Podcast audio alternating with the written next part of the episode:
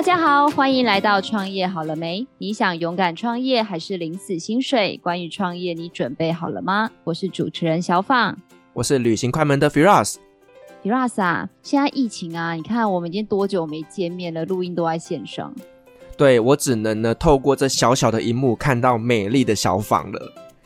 哦，你还用美丽，我觉得好开心。我想说，你会不会说我都不化妆，看起来特别的憔悴？没有啦，我们还是要塑造一个美好的形象给听众朋友们。哎、欸、Firas，那我问你哦，现在啊，我们除了录音要线上，旅行要线上，买东西要线上，你还有什么习惯改成在线上啊？哦，什么习惯改成在线上？很多呢，就。包括刚你讲的，就是很多的消费行为都改成线上嘛。那其实，呃，包括像我们录音也转线上嘛。那甚至我之前在做的一些讲座都改成线上了。是哦，所以说你看看现在是不是？我觉得任何事情，包括学习，其实在线上都是一个非常好的媒介跟管道。而且我觉得它会是未来一个很重要的趋势，因为呢，大家已经逐渐习惯了这样的一个生活了。那没有必要的情况下，其实呢，透过线上可以完成很多的工作跟很多的学习，所以我觉得这是很重要的未来趋势。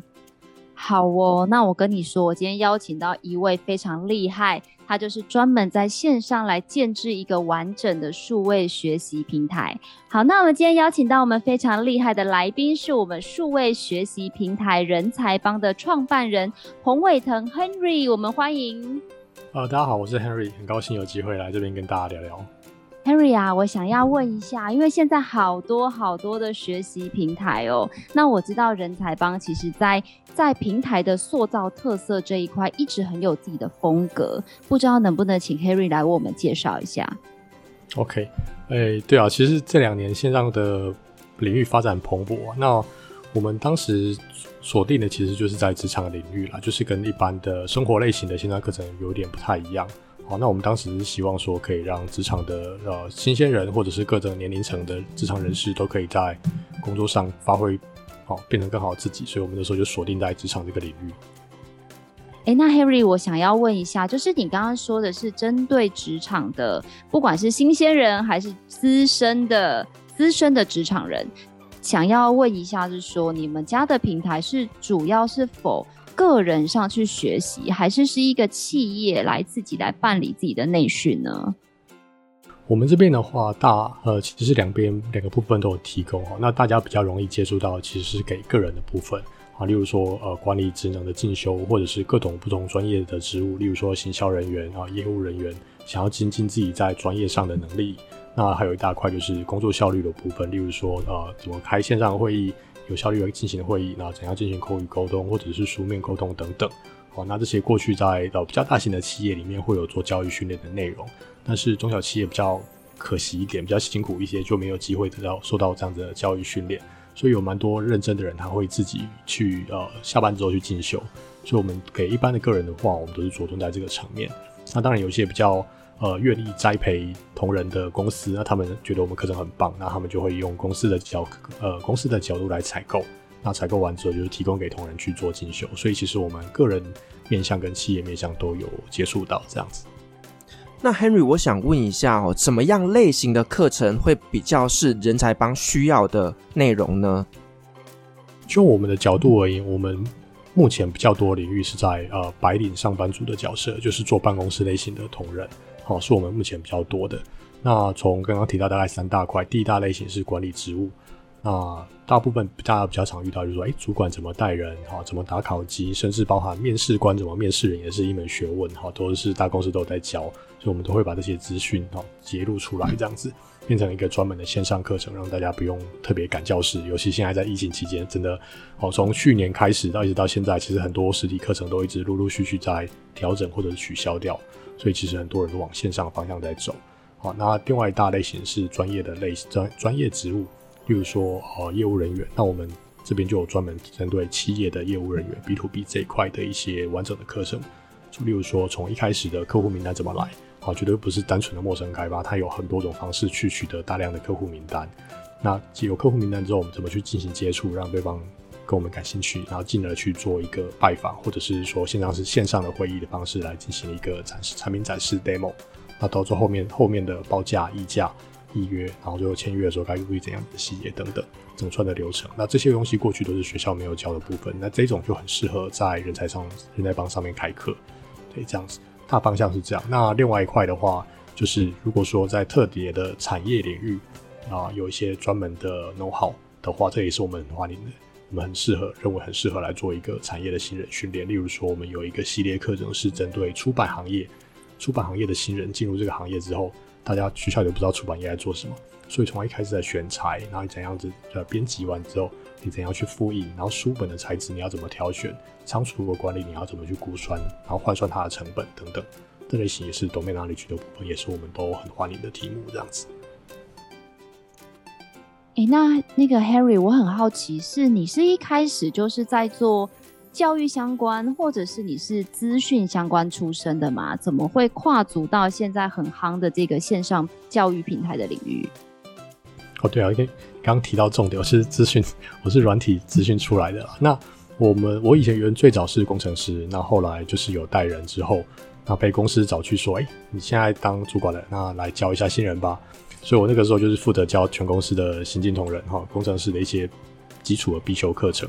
那那个时候我就有观察到一个现象，就是说，因为我的课那个时候当主管，其实有时候时间也蛮忙的，所以我们课有时候同一门课一年可能只开一次。那换句话说，运气不好的新人，就是你要进公司十一个月之后才能上到我的课。那那我就觉得这是一种浪费啊，浪费人才。他进来你教他一两个小时的课他就会了，那你为什么要让他等十一个月之后再上课？我觉得这是一个浪费人才的行为哈，所以我们就想说，那是不是有更快的方式可以让这些新人进来，就可以立刻上完课程，那他就可以真的发挥他在应有的战力。所以我们那时候开始想说，有什么方法可以去进行这一块。那那时候就设备方法，就发现线上课程是一种可行的方式。那那个时候我们就开始延伸，我想一个问题：如果只在一间公司里面做线上课程，一年了不起一两百个人听到，这他投入的成本跟时间不太划算。所以，我们那时候就开始想说，是不是那我们干脆出来外面独立做？那今天这个样子的内容可以提供给更多的人之后，它的价值就发挥出来。所以也是这样起心动念之下，我们就开始呃做这样评估。那后来就真的觉得这个可行，我们就出来外面做了线上课程这一块这件事。这样。那我想问一下啊，就是以人才帮这样子的一个线上平台来讲，它的一个呃会员制度是怎么样去呃设计的呢？呃，人才帮现在运作就是我们的线会员透过线上购物的方式，那在看完我们的课程的介绍跟呃一些预览的影片，来判断一下这个老师的台风哦、呃、口条跟内容是不是符合你的需求。它是同时你也可以了解一下这个讲师本身的一些背景经历，哦、呃、来做一个判断。那购买会员之后就会变，购买课程之后就会变成我们的会员，可以进行课程的进修这样子。所以它是呃，算是单堂课程的选购吗？还是说它有一个包月制的一个规划？我们现在的话都是单堂课程为主。但我好奇耶，Harry，就是因为我常常会听到，就是说，比如说，呃，上完课之后发现这个老师我不喜欢，好啦，就是我本人，对，我真的看过那种线上课程，因为有的就是一行字啊，说你。看完这个课就可以得到什么什么，然后看完两个小时之后，我就觉得莫名的空虚。或者是第二个，就是我常常会上网搜寻，在 YouTube，其实现在都有很多所谓免费的资讯。那你们怎么样来做一个市场的区隔，跟让学员在上完之后得到比较高的满意度，而且愿意帮你们做一个分享？OK，呃，我觉得这个是大家很常遇到的问题啊。我自己之前在外面进修也很常遇到，就是就是所谓的地雷课程这样子。去那边之后，我自己最夸张的经历是我到现场发现，我应该讲的比那个老师还好这样子。对，好，那那所以所以我觉得大家有工作经验、职场人士在注意这一块的时候，通常大家比较常做的一个审核的标准，其实很大一部分是看讲者的背景资历啦，好，从他过去的工作经历或者他的经验跟他的产业来判断说他的内容是不是会对我有效。那另外一个就是我们也提供线上课程的预览。来判做这样子，协助大家做这样子的判断。那从我个人来看的话，我们自己在选老师，其实很注重的是这个老师在他讲的题目上面有没有足够扎实的经历。啊，所以我们自己偏好的讲师都是在这个业界至少有五到十年相关领域有的工作经验之后来做一个授课。那我们认为这样是最有效的。相较于呃，就是学生跟学生之间大家分享资讯，我觉得这很常见。但是你可能相对缺乏一些经验跟资历，那业界人士来分享的话，其实重点就会在于他有没有相关的经历。所以我觉得这是大家在的选择的时候可以做一个当参考的标准啊。啊，他有相关的资历，至少你在 Q&A 或者是未来有更进一步的互动的时候，有机会去做一个深入的讨论，这样子。那你们在挑选讲师的过程中，会不会有一个像 interview 的一个过程？因为你知道吗？有些人就算资历很深，好，或者是资历很漂亮，但是他真的不太擅长授课，所以有没有做一样事前的一个访谈的过程呢？是，这这个是一定需要的，就是我们在这方面呢会花蛮多时间去做审查的啦。那那刚刚这一块其实我们也常常被问到哈，我们那我跟大家分享一下我们怎么去做挑选，其实跟跟在业界找人的时候做所谓的 reference check 很像哈，背景审查很像。那一方面我们会先确认一下这位讲师哈，那他的过去的经历跟领域是不是符合我们。有足够的专业度，那另外一个是他有没有相关的教学经验。有些人很会做事，但是可能他比较缺乏教学的经验，所以在教学的时候他就比较辛苦。好，所以我们自己审核的时候从这两方面去下手，一个是过去的资历跟专业够不够，那另外一方面是他有没有合适的的教学经验。那上次应该呃有在另外一个地方跟其他人分享过哈，我们挑选的做法是这样，就是。他这位讲师最好有实际的授课经验，他的他要分享他要教学的题目，他最好有实际的授课经验。然后最好的状况是他已经有开过收费的课程。好，那这样的话，对于讲师而言啊，就是可以知道说自己这个题目到底是不是有市场的需求性啊。然后市场需求又有两种，一种就是大家想要但是不愿意付钱，另外一种是大家想要而且愿意付钱。好，那我觉得这是就是刚刚呃小宝提到的。就是 YouTube 上面有很多免费的资源了嘛，那为什么我们需要去选择一个付费的课程？好，这这就是两者之间最大的差别。因为有些题目大家有兴趣，但是可能不会觉得值得我花钱出来；但是有些题目是愿意大家掏钱出来的。那我们我们锁定的就是在呃大家会愿意花钱的这个部分的课程这样子。那 Harry 做这一行就是也算有一段时间了，有没有遇到什么让你印象特别深刻、难忘的事情？其实很多诶、欸，那那我先讲好的好了，好的部分就是因为其实我是刚刚提到说从研发这个领域出来嘛，然后我们后来教学，那后来跨入这个领域之后，其实发现其实这个呼应一下这个节目的主题，就是创业这种事情，就是怎么准备都不够的。我们出来之前，我我自己是一直有想。有自己事业的一个想法了哈，但是我那个时候觉得可能不会那么早，我本来预计可能，例如说，希望我四十岁的时候可以达成这样，所以我们的过程之中，我们就去做了很多的练习跟学习这样子，好，然后甚至包含我在之前的公司，就是从研发，然后做专案管理之后，再转到业务，然后再在做产品行销一阵子之后，我们才出来创业。但是你会发现这些准备远远都不够，所以我觉得有趣的事情就是出来之后发现啊，各行各业的生态都不同，那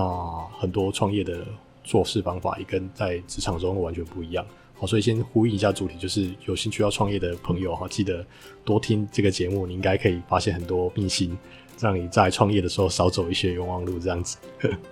对，好，这这我我觉得最有趣的是在这一块，你会发现很多不同的世界，很多不同的世界，然后很多不同的玩法哈，跟一般上班的生活是完全不一样的。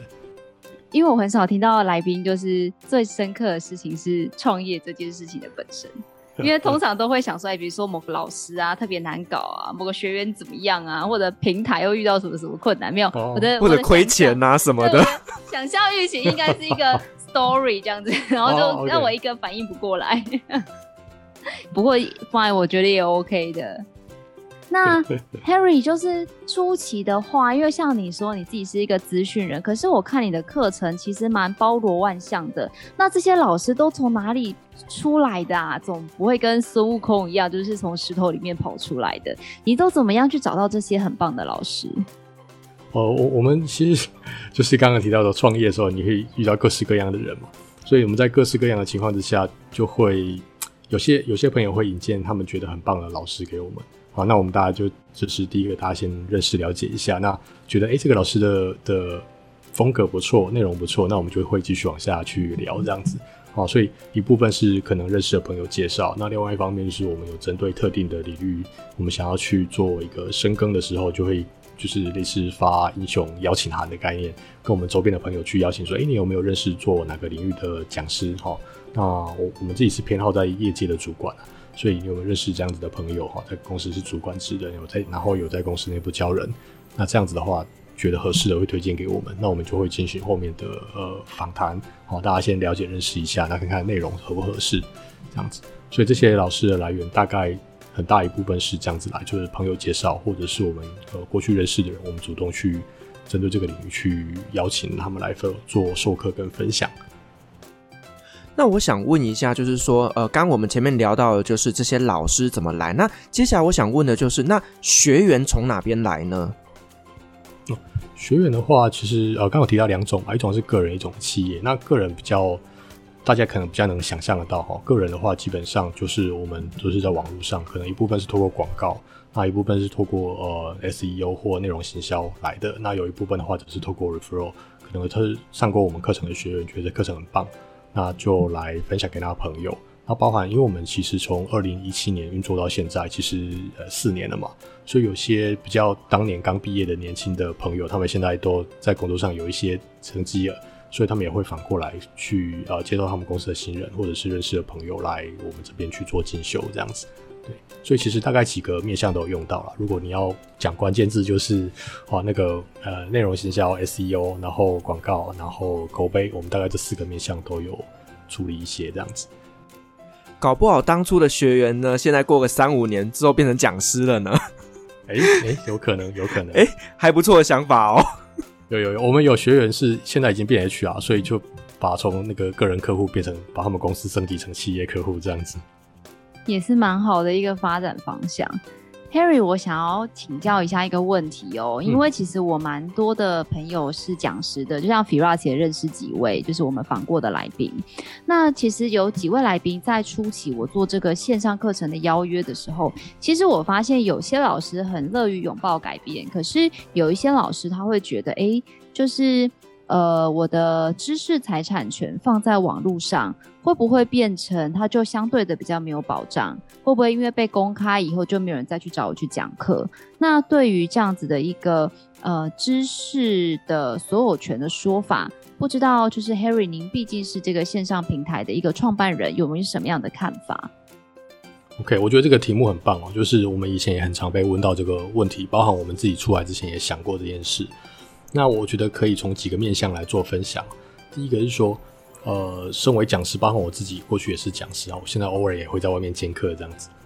那身为讲师而言，我们会的东西不会只停留在这个地方，我们也是会持续进步嘛。好，所以这是第一个，我们的内容。呃，我个人认为，基本上不会全天下只有你懂哈，因为只有你懂的话，大概其他人也不会想要学。好，所以。我们知道的知识里面可能有七八成是市面上共有的，甚至书籍上也找得到。那我觉得这是实话是这样子。那差异化是在于说，讲师怎么透过他自己的经验跟一些啊方式，呈现的方式，让你的学员可以更有效率、更有效率的吸收。所以这是第一个观念，是说我们呃，我们东西不是只有你有，因为你今天不讲，那其他人也会讲。OK，那当其他人进入线上课程这个市场的时候，他可能很快的就可以把全台湾的市场收割一次。因为过去的讲师在上实体课有一个很大的限制，是你会有地域性、时间性的限制。你可能今天在台北开课，那可能就说北部的人来听你的课程，中南部就不是你的市场，离岛也不是你的市场，甚至在呃国外的哦，在国外工作的的讲中文的人也不是你的市场。所以线上课程其实。呃，从另外一个角度来看，就是它是增加你市场大小的一个方式。哦，那当然你会大家一定会担心我的知识产权会不会跑过去？那就是其实很多人都知道，不是只有你知道。那你不愿意教，别人教了，你就你的市场会更越来越小。这是第一块。好，那第二个是说，第二个是说我们在做这个教学的时候，它应该把你的把你的知识产权哈当成一个产品来规划，你不会只有一个产品。那目前市面市市场上，大家比较常做，那我也比较鼓励的方法是说，你把你的产品做知识产品做一个分级。好，入门课程你可能可以往线上去走，那比较进阶的课程，或者是变成一对一辅导、一对一顾问案的时候，那你必须真的见到我本人的情况之下，那它就是你的进阶产品。所以，呃，线上课程可以是你用来呃导流，好增加你曝光量的一种方式。那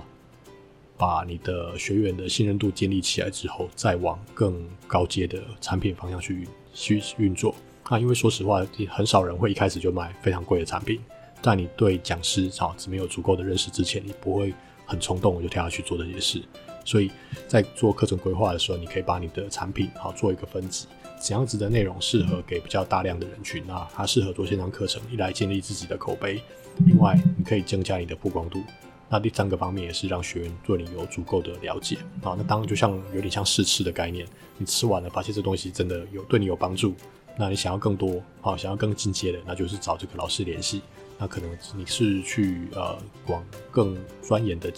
线上课程迈进呢，或者是你走往个人一对一顾问制的方向去运作。好，那就是类似呃行销漏斗的概念，不同的阶层做不同的处理这样子。所以我觉得这两个跟大家分享，是我们目前看到，那我也比较鼓励的做法会是这样，就是从讲师的立场，从讲师的立场，就是你不讲不赶不赶快做，别人做完你就没了。那另外一个是把你的产品做分级，那你就可以比较有效的去决定说哪个产品给谁，哪个产品给另外一群人这样子。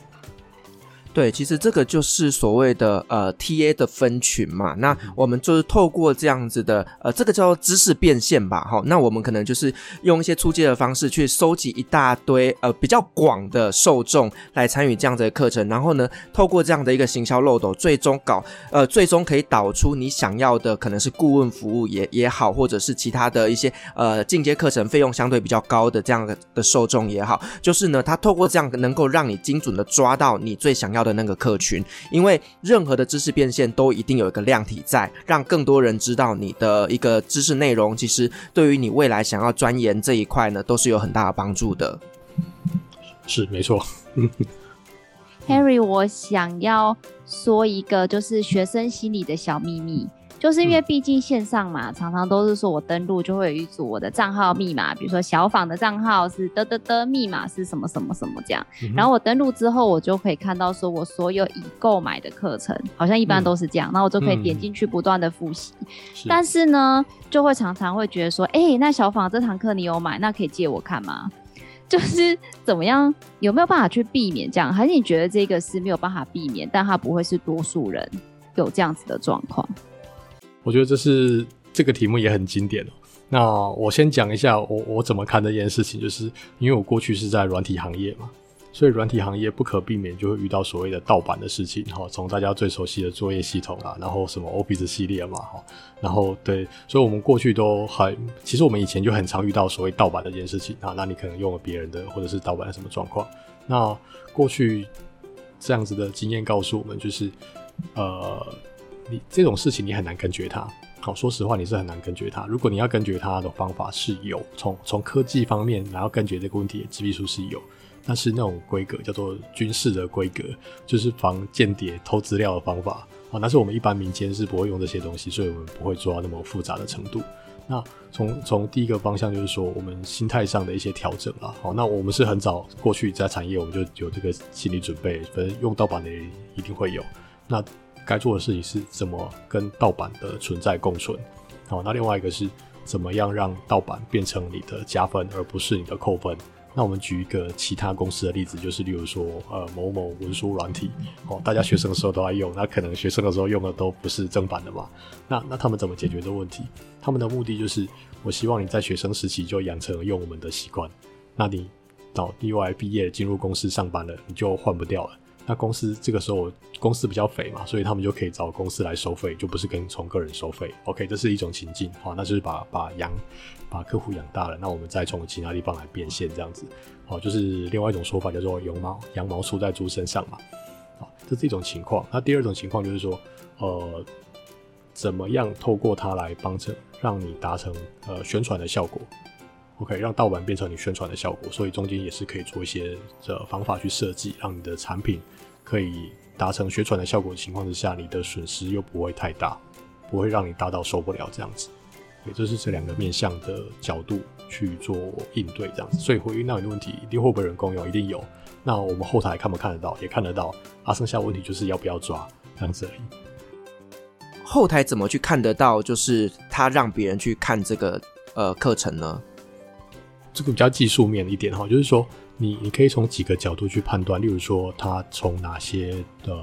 device 哪些装置上来。哦，比如说他第一次买的时候是用一只 iPhone 的手机，可是他隔一阵子之后突然换成用 Android 的手机登录，那你就会想说，啊，那就不合理了。对对对，那另外就是他可能是在电脑上买，可是我们发现有两三个电脑都两三台不同的电脑，就是所谓的 MAC address 连进来看同一门课，那你就会知道说，哦，这可能这个账号是有问题的。哦，就是如果真的是太过频繁的，你们可能就要提醒他一下。是是是，没错。就是大家都知道的小秘密。是，其实的大家用了电脑作作业系统也是这么干的。那我想要帮很多老师来问一下是，是假设我今天有一个学有专精，然后也很会讲课，然后也有分享的热忱。如果我想要跟人才帮合作的话，我可能因为像是很多线上课程都是用影像呈现嘛，那我老师除了要会讲课、有教材之外，我是不是还要很会用这些影音设备？要自己会录影、会配乐，还是会用一种什么样的方式来跟人才帮合作呢？呃，跟人才帮合作比较单纯哈，你就你就直接到我们官网上，你就会看到与我们与人才帮联系的方式，就可以直接跟我们联络，然后就 email 就可以来，我们就可以直接联系这样子。那那回到第二个部分是说，我们怎么去做课程呈现？那课程呈现其实呃主流大概三种方法。那第一种是比较像是 YouTuber 的方式，以人像为主。好，那我们可能过程之中穿插一些画面。去在背景上转换等等这样子的方法，那这种题目，这种比较适合做所谓的软性的题目哈，例如说观念上的改变，或今天讲的是一个观念或一个想法，就比较适合这种软性的题目。从从针对职场这个领域，那第二种的话，则是比较类似的公司内部训练的风格，就是用投影片为主体，那讲师在旁边，因为受训的时候其实重点是那门课的内容，讲师只是负责把这门课运作完成而已。所以投影片的内容反而会是主体，那可能用条列式或怎样的方法，让学员可以很快的知道啊，今天这门课的重点。OK，那第三种的话就是所谓的纯粹的操作型的画面，哦，可能像是例如说你教你怎么使用哪一个软体，教你使怎么使用 Photoshop，那所以它只是用口白在配音，那画面上的话都是那个软体的操作部分，可能滑鼠走到哪里啊，按什么按钮啊等等之类的。哦，所以市场上大概主流是这三大种。这三大种，那以成本来讲的话，其实最刚刚讲的第一种就是以人为主啊，然后背后有画面在切换这种，其实是是最不最不容易自己来的啦，因为你要自己学一套软体哈，还要换那些剪接，其实是比较花时间的。好，那当然就是现在市面上也很多呃工作室，或者是跟我们合作的话，我们也有也会提供相关的服务去做这样子的课程影片呈现。那如果比较单纯，或者是有比较有技术背景的老师，他可能就选择第二种，用投影片，例如说像用 Zoom 录出来的画面，诶、这也是一种 OK 的方式。对，所以所以各位听众，如果你有 Zoom 的画面可以用的教材的话，也欢迎跟我们联络这样子。对，那第三种就是单纯的录画面，然后操作型，那这种的话就比较就更单纯了，就是画面录完，声音上去就结束了。所以，如果说像我本身有素材，那可是我可能不会做影像拍摄，我也不会做后置剪辑，那这一块人才帮都能够协助我来完成吗？对，可以，我们这边有相对应的服务可以来协助大家完成这一块，这样子。哦，那这样对于很多专业型的讲师来讲，真的是很好的一个福音诶，因为他真的在于某个领域非常专业，可是他真的在于行销这一块是不擅长的，所以可以透过人才帮这边让他的东西变成数位化，我觉得这是蛮棒的一个选择。是是，对，我们其实出来的时候，我们一开始也没有意识到，那就是刚刚提到说，在创业的过程之中，跟老师哈，跟我们学员去聊，才发现有这样子的需求存在。那我们也有不错的合作伙伴，所以我们在这方面上面就可以去进行一个强化，就是针对有这样子需求的老师，那他们可能真的对软体技术不熟，那我们这边就可以协助呃老师把这一块完成这样子。那 Harry 在这一行这段时间呢、你觉得要做线上课程的这一群伙伴，比较重要的人格特质，或者是他一定要有的技能，会是什么面向的技能？呃，要看产业，呃，不，要看要看职务，不好意思，我觉得要看职务，因为其实虽然说线上课程这个领域，但是。以这个领域来讲，我们还是有不同各种不同的职务嘛。你可能是产品规划的人，或者是做行销的人，或者是可能跟企业接洽的业务的属性。好，那甚至可能是我们后勤的人员跟 R&D 的，软体平台的人。所以其实每个职务需要的的技能会不太一样。那我觉得一些共通的特质比较会相偏向于说，以我们公司来讲，会是比较偏向于呃沟通这一块事上。因为我们公司从一开始第一天开始就是在家工作，我们从第一天开始就访问这样子，所以我们团队其实都是在线上啊沟通、开会，透过视讯的方式去讨论，哦，所以我们在这方面，我们自己找人的时候，我们会比较偏好有呃独立工作，然后跟沟通善于沟通这个特质的人这样子。OK，那那另外就是呃，对于学习这个领域比较有热忱的人，好，我觉得这也是会是一个加分的项目。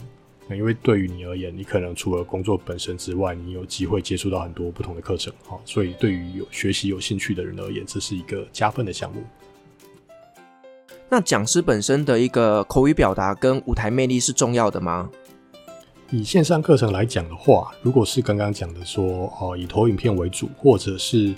或者是呃纯粹录影画面的话，那它的影响力就小很多啊，因为你其实看到老师的的。部分只有一个画面而已，而且可能不是全萤幕，你可能老师只是在一个角落。在这个情况之下，它的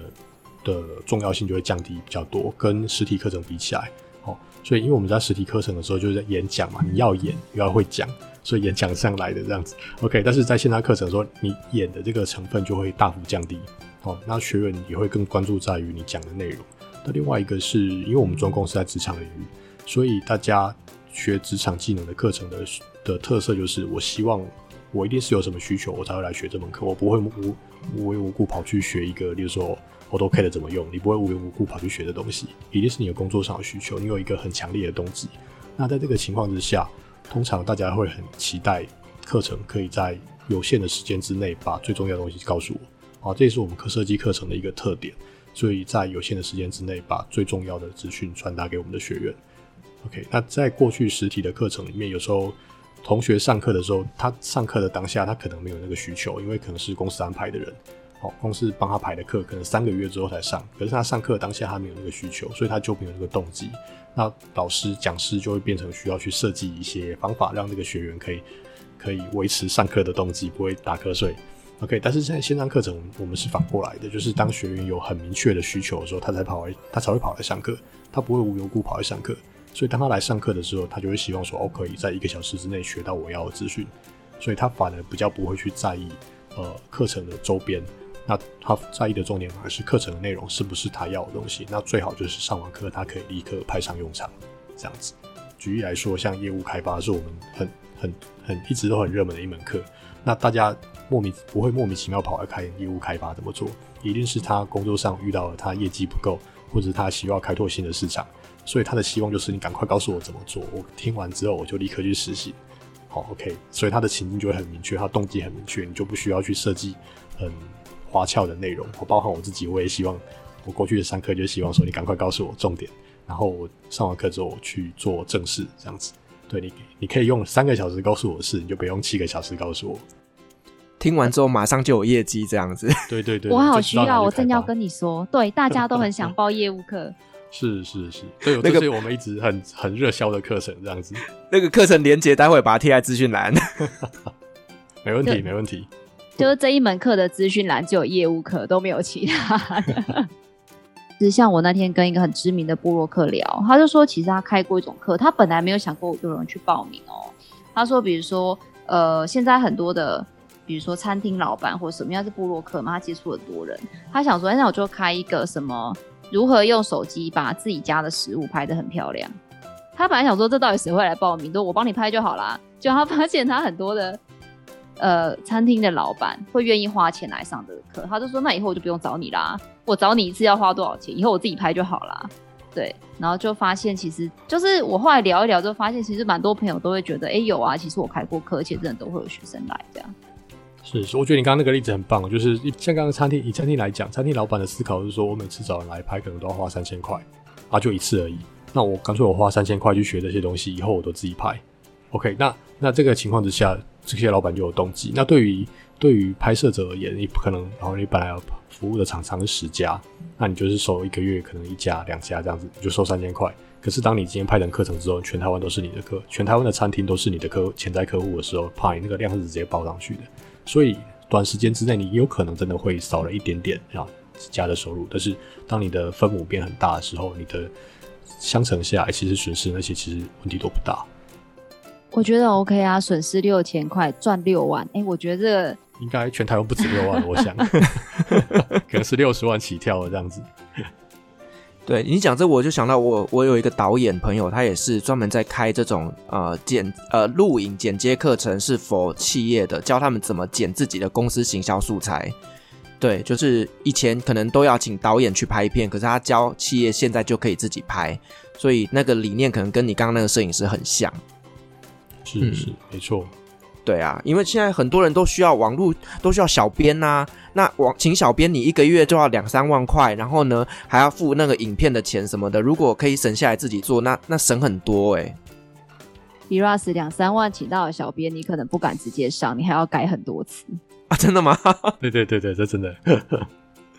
好，因为我自己都是免费在帮人家写文章的，资深小编都要四五万以上，那个东西就可以直接用。对啊，那因为有些行销公司，他们不止小编，还会帮你包这个影片的部分嘛。对啊，所以如果这个部分可以自己省下来，我觉得真的省很多钱呢。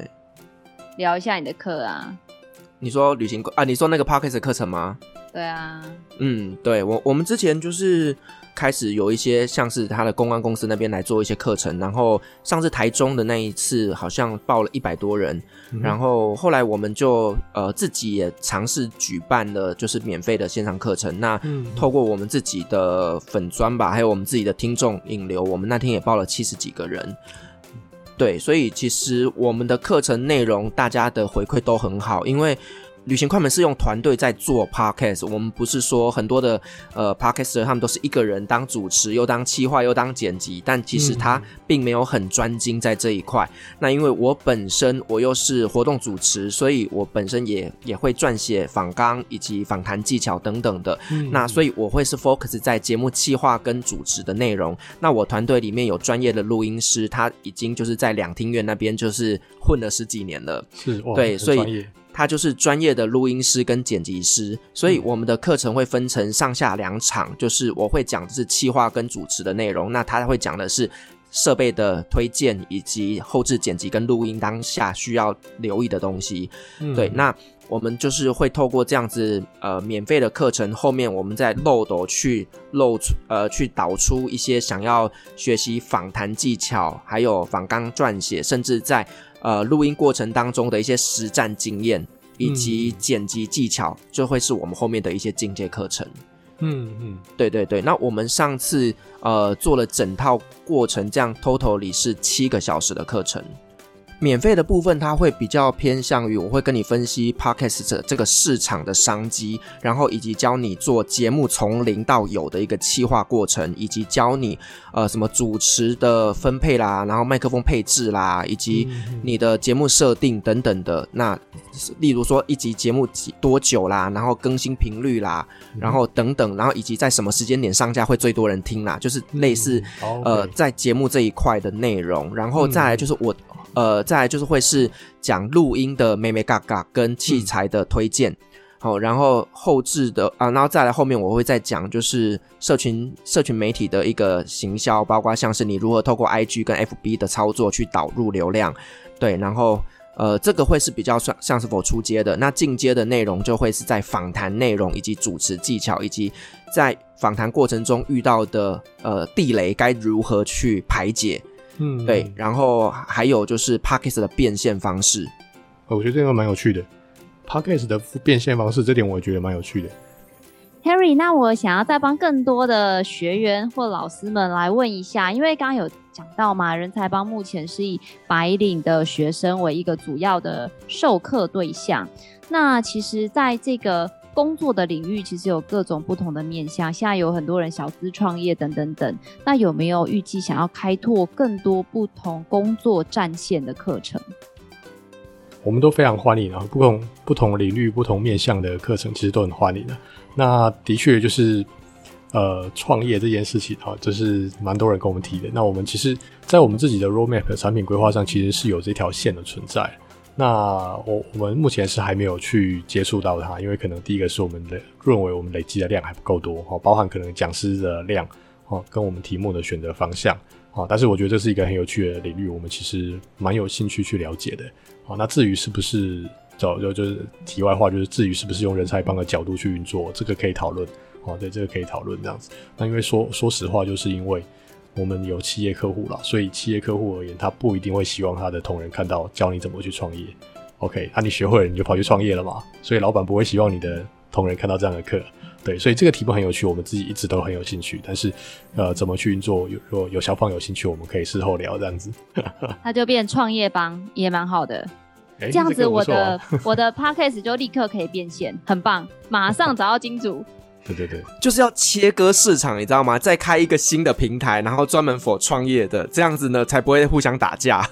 是是，没错没错。小访马上就可以成为这个平台的合作伙伴了，因为你看你的创业好了没？跟我们的创业帮，好了，假设叫创业帮，就是一个很好的行销工具了。没错没错，这个就是在你看在市场上走跳的时候，就会有各种不同的机会出现，就是这样。像今天就出现一个很好的机会，这样子吗？对啊，因为其实上次在跟 Harry 聊完之后，我有跟我一些朋友聊，他们其实很多都是在辅导人家怎么样从零变成会做甜点，然后自己开自己的甜点店，或者像很多做美业的，然后女孩子的钱很好骗，没有很好赚，然后 怎么。做指甲呀，然后做睫毛啊，就是各种。其实现在都戴口罩，所以大家就对于什么睫毛啊、有眼线啊之类的，就相对舍得花钱。所以其实现在蛮多的是，只要有一技之长，就可以自己开一个店面，然后拥有自己的小天地。然后他们其实也都很乐于分享自己的经验。所以如果说 Harry 也有这样子的一个想法的话，也许未来真的有更多的人愿意投入这样的一个市场。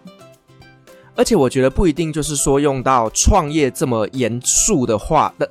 不需要用到创业这么严肃的字眼。其实当做斜杠也是一个很棒的一个用法。哦像很多人现在都会想要斜杠做 podcast，那甚至有些人想要斜杠学一些美睫美甲，或者学一些做头发等等的。那我觉得可以透过这样子一个新的合作方式，其实呢，让很多人得到一个新的技能，多了一个新的斜杠。我觉得那也是一个很好很好的结果。Harry 就是大家创业都有很，就像你刚刚中间说的，其实我会心一笑，都是创业一路走来，至今都觉得没有准备好。那 那如果现在你有学弟、啊，或者有同学跟你说，哎、看你做平台做得挺不错的，他如果也想要投入相关的产业，你会给他有什么样的建言或是建议？如果是说要投入小，呃，我觉得要拆成两个部分来回答，一个是说创业这件事，跟另外一个是投入这个产业这件事。那投入这个产业的话，我先讲是说这个产业最好的时间可能已经过，哦，那前几年是比较好的时候。那从疫情开始，哦，我们自己一直都有在密切观察市场的状况。从疫情一开始，二零二零年年初，哦，那大家发现这个全球都受影响之后，就开始做一个很大的转变。好，所以我们其实去年看到已经有很多业者跳进来。对，所以如果你现在这个时间点，好想要进来的话，做平台这件事情，我认为是会非常有挑战性的，哦，非常有挑战性。除非你有呃很大的经验，不然不要贸然尝试挑战平台这件事情。OK，但是这个产业是不是值得进来？我认为是。哦，如果你是从讲师的身份的话，因为如果你再不赶快进来的话，实体课程可能很大一部分都会受影响不见，包含像我们本来大家大家前两个礼拜还在说，哎、疫情比较趋缓了，好像实体课要慢慢回来了。结果上个礼拜又爆一个新的 Delta 病毒事件，大家现在要开始在剉咧等，到底下半年的课哈，剩下这几个月课会不会又突然不见了？所以从讲师的立场，我会认为的要赶快的，不能说转型啊，但是你至少你要把你的通路哈多打开一条通路，不能只靠实体课程。啊，那线上课程的话会是一个新的领域。那其实线上课程两三年前就开始陆续有讲师在进入这个市场。那说实话是先进来的人先收割，所以他今天一旦做了一门呃品质不错的线上课程之后，全台湾都是他的市场。他透过广告、透过网络或透过口碑，他的授课群众就不会只局限在某一个地区的人。好，全台湾都是你的学生，甚至哇离岛、金门、马祖都可以是你的学生。那这样的情况之下，你的影响力就会扩张很快，而且在新的领域上你是没有竞争对手的。好，所以你是当你抢下第一个的人的时候，你就可以是，例如说全台湾第一个教美甲的老师，全台湾第一个教什么的老师。好，包括我们自己有看到一些很独特的，叫做呃理发学院。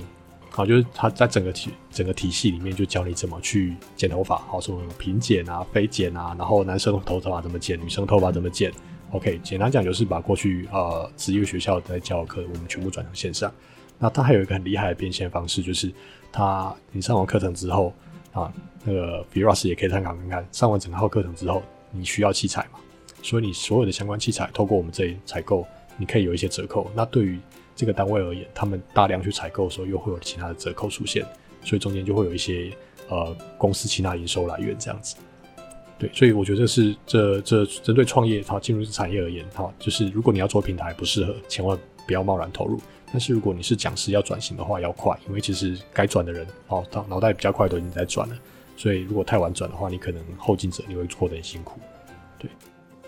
等于是对于讲师来说，他多出很多新的一个收入的管道。像您刚提到的，可能一个线上课程它是收费的，它就会有一部分的收入。然后再可能透过后面的一些器材设备的选购，那这边又多了一个新的一个呃收入。那也有可能透过这样的课程之后，再导出他其他的更进阶的课程。所以其实我觉得这件事情对于讲师来讲是一个非常值得投入的一个新市场。